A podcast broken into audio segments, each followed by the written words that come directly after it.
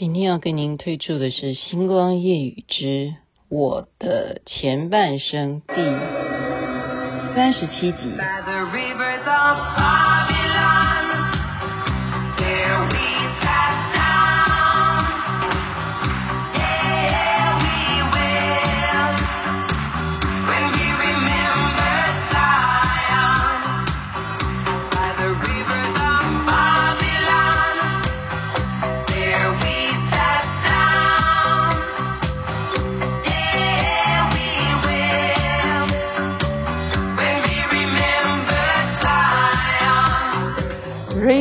Of Babylon，好久的跳舞歌曲，多喜欢呢、好怀念呢、您现在所收听的是《星光夜雨之我的前半生》雅琪妹妹的故事第三十七集。我们上一回回忆了一些曾经在连环炮所制作的单元，当然是很多很多了。那么也因为一个时代的转换啊，要知道当时。蒋经国总统他的过世啊，整个台湾的民主就更强化了。因为李登辉总统上任之后，他开放了很多很多的，包括言论自由啦，或者是三台不再是专独于那三家，就所谓的好像都是国家的啊，电视台是可以开放的，所以我们。在那样子的环境之下所制作的节目呢，也备受欢迎。同时，另外一个也备受监控，就是你有没有超过现在该有的尺度？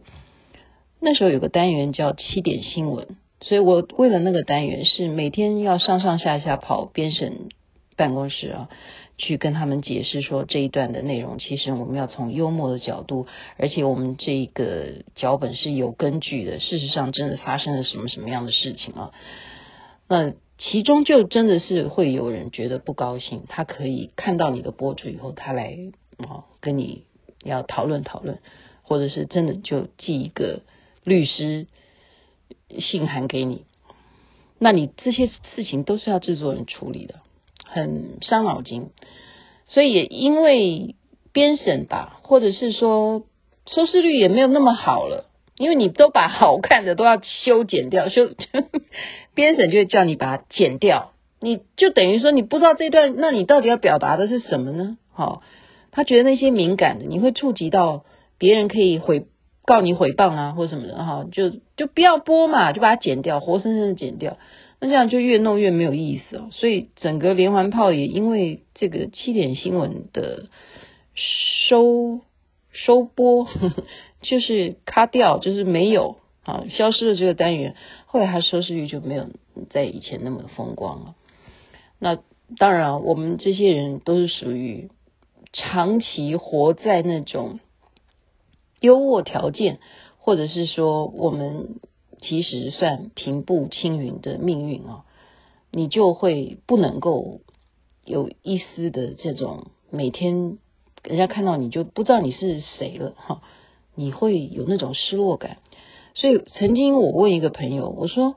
你为什么在年轻的时候你可以从家乡离开，然后你就一个人背包到台北来，你什么工作都接受，你任何苦都愿意吃，你到底？有什么样力量可以让你这样？那时候我的朋友就告诉我说：“因为我一无所有，所以我就不怕失去什么，因为我没有什么东西好失去的。”我觉得这是现在回想起来，还真的是可以给大家做一个参考啊。为什么我最近的哲学叫做归零？归零。回想起来，为什么我现在变得没有以前那么徐大胆？就是因为当我们拥有越多的时候，我们曾经受到许多赞美的时候，我们往往就会不能习惯那种安静、那种没有掌声的舞台，就是空荡荡的一个世界啊。在年轻的时候就不怕，因为你没有什么包袱，所以越老，我们讲。人家讲说业障嘛，你累积的事件越多，你的心事越多，包袱就越大啊。所以呃，我的老板是非常疼爱我的啊，他一直觉得相信我可以变成，嗯、叫做要不要讲说接他的衣钵啊？不不好意思啊，就是因为她也是一个女性，然后她看到我这么年轻，跟她一样也是很年轻的时候就出来做电视，所以呢，他就给我很多很多机会。他那时候叫我去帮忙周末派啦，哈，就说如果你真的在连环炮，你觉得。你想不出东西了，你在这里，你每天那种气低气压哈，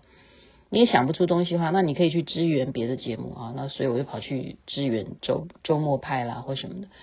可是在这时候呢，又有另外一个节目啊，他们在找制作人，那我也搞不清楚。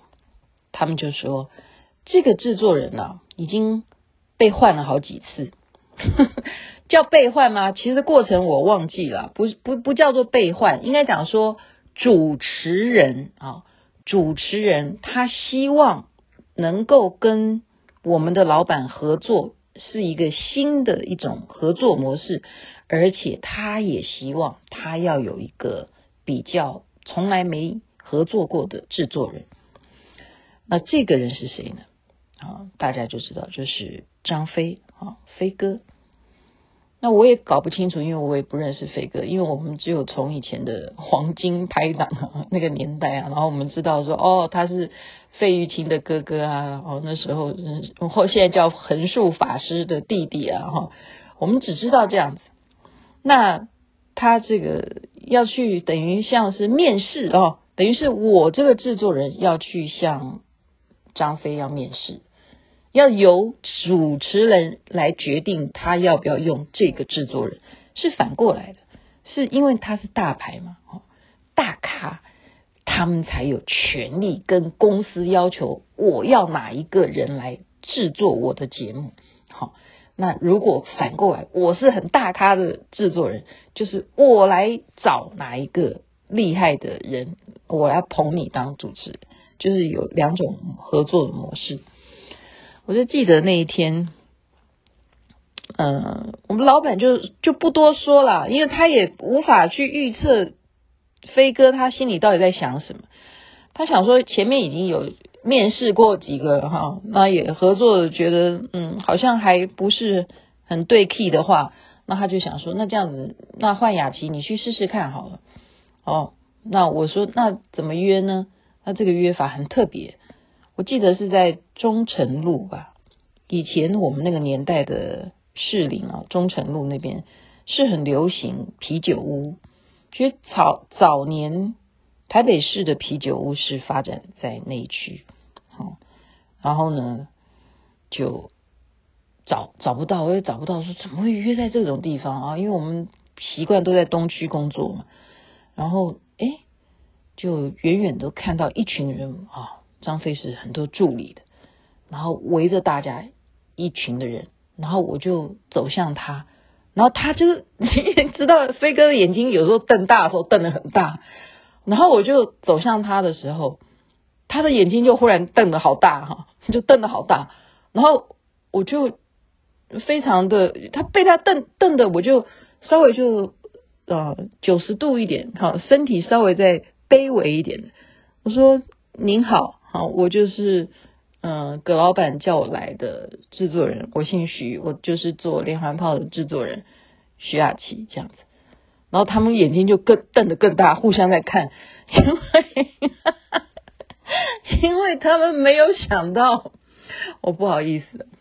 我不好意思这样讲，但是因为他们真的没有想到是一个看起来哈还就是赏心悦目的人，就是看起来头发是。长过腰啊！我以前头发好长的，长过腰哈，就是头发长长的啊，哈，然后看起来就年纪很轻啊，就真的是年纪很轻。然后我就那时候那时候几岁啊？二十四岁！你想想看啊，二十四岁就在啤酒屋跟张飞面试，这样子的情况当然是很欢喜呀。那我就陪着大家，能吃什么就能喝什么！当然我也什么都搞不清楚，就先让他们认识嘛，然后就自我介绍。其实他们根本不要听啦，我觉得哦，这一群大哥们呢，他们就是有一种话叫做什么 kimoji 啦。有时候啊，人就是 kimoji 一对啊，你做什么都对，你说什么话都好，就这样。就好比男女恋爱的时候，你都看不到对方的缺点。就当你的蜜月期过后，你怎么这么习惯差啊？你怎么这么不准时啊？你怎么那么爱打扮呢、你怎么那么花钱呢、好，你就什么毛病都看出来了。所以 kimoji 好，蜜月期什么都好，什么都没问题。所以就因此呢，我就当上了。好，从连环炮就很迅速，这中间没有什么太多的好其他的工作诶就很快的转成孝心撞地球的节目制作人，然后呢，在我的制作之下啊，因为气氛很快乐啊，他们看到我也很高兴，然后我没想到我可以让人家看得很高兴，这首先就是一个工作环境会成功的一个关键，所以在这边就今天分享给大家这个心得，你要让人家做得开心，要有些什么元素？大家都是聪明人，想想看好，OK？今天就先把我的前半生怎么会变成孝心撞地球这个高收视率的综艺节目的制作人的来源是怎么一回事，介绍给大家。我的前半生，欢迎大家继续收听。